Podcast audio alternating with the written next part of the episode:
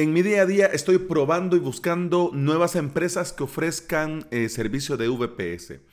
Algunas me encuentro que es demasiado caro, otras demasiado barato y algunas de entrada no inspiran nada de confianza. El caso es que me he encontrado con algunas que ofrecen VPS Open VZ y otras VPS KVM.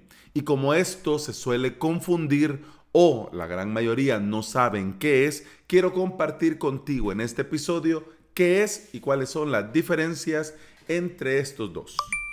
Y bienvenida y bienvenido. Estás escuchando Implementador WordPress, el podcast en el que aprendemos a crear y administrar nuestros sitios web.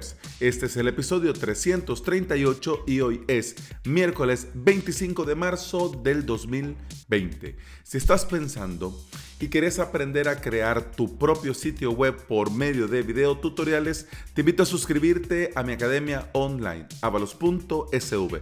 En esta semana hemos comenzado con el curso Crear Academia Online y hoy la tercera clase, Shortcode con el listado de clases.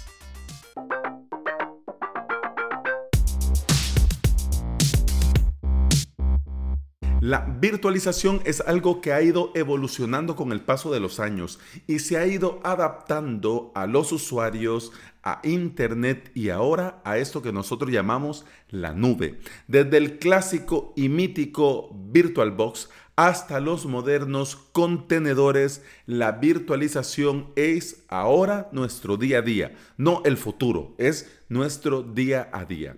Y esta virtualización dentro de los servidores nosotros tenemos de dos tipos, con el OpenVZ y con KVM.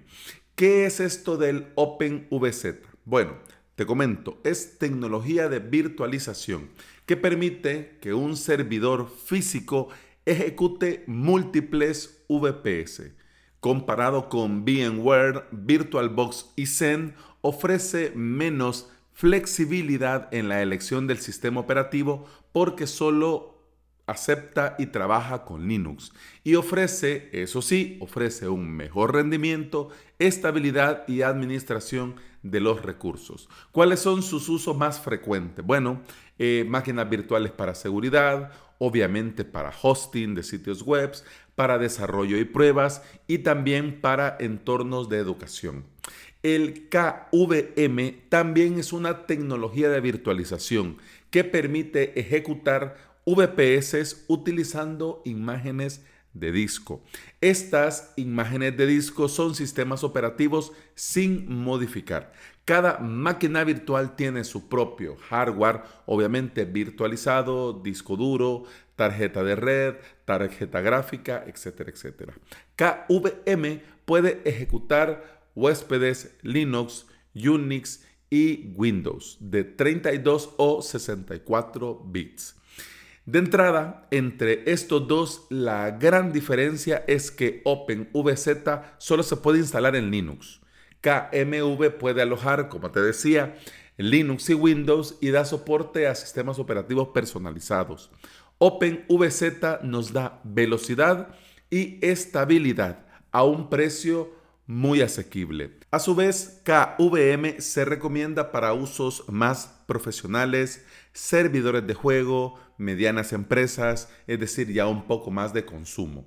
Para los que vamos comenzando en este mundo de la administración de sistemas, OpenVZ es el más fácil de configurar y de dar mantenimiento. En el caso de KVM requiere conocimientos más avanzados y la puesta a punto mm, también tiene su con qué. Cuando nosotros vamos y comenzamos a conocer y a navegar y a buscar alternativas, empresas y buscamos VPS, por el mismo desconocimiento nos da lo mismo si es OpenVZ o KVM. Pero con este breve repaso ya tendríamos un mínimo de criterio para poder escoger. Para la mayoría, para la gran mayoría de los casos con OpenVZ, pues basta y sobra. Es más que recomendado. Pero si querés usar Windows en el VPS o necesitas recursos independientes, La opción ganadora para vos sería KVM. Y con este punto también debemos de tener claro el factor económico. KVM siempre va a ser más caro que OpenVZ. Incluso en algunas empresas de VPS, el KVM mm, cuesta más del doble que un VPS con OpenVZ. En algunas empresas de, de VPS vas a encontrar esto de VPS Premium. Entonces, este VPS Premium es un VPS virtualizado con KVM y con Windows. No es, y eso sí, cuidado, que no es que sea eh, KVM mejor que OpenVZ, sino que está optimizado para otro tipo de mercados y otro tipo de clientes. Un episodio corto, aunque aquí podríamos hablar horas y horas de la virtualización, de la nube, de los contenedores, etcétera, etcétera. Pero yo quería hacerte este episodio para que tengas claro que cuando decís VPS Linux va a ser con OpenVZ. Y si es un VPS Windows, será con KVM. Lo bueno de compartir en este podcast es que también yo voy aprendiendo en el camino y no te imaginas cuánto. Y no te imaginas, además del podcast, con las clases, los cursos y la academia de avalos.sv. Yo no paro.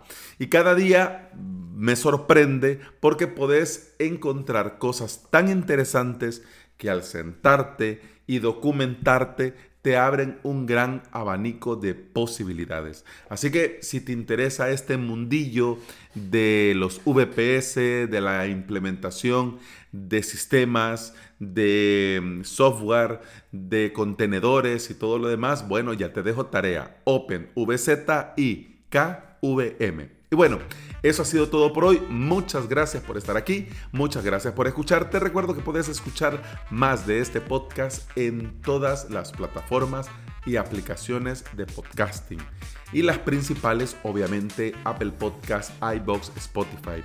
Si andas por estos sitios y me regalas una valoración de 5 estrellas y una reseña en Apple Podcast, un me gusta y un comentario en iBox y un enorme corazón verde en Spotify, yo te voy a estar eternamente agradecido, porque todo esto ayuda a que este podcast llegue a más interesados en aprender y trabajar con WordPress. Continuamos mañana. Hasta mañana. Salud.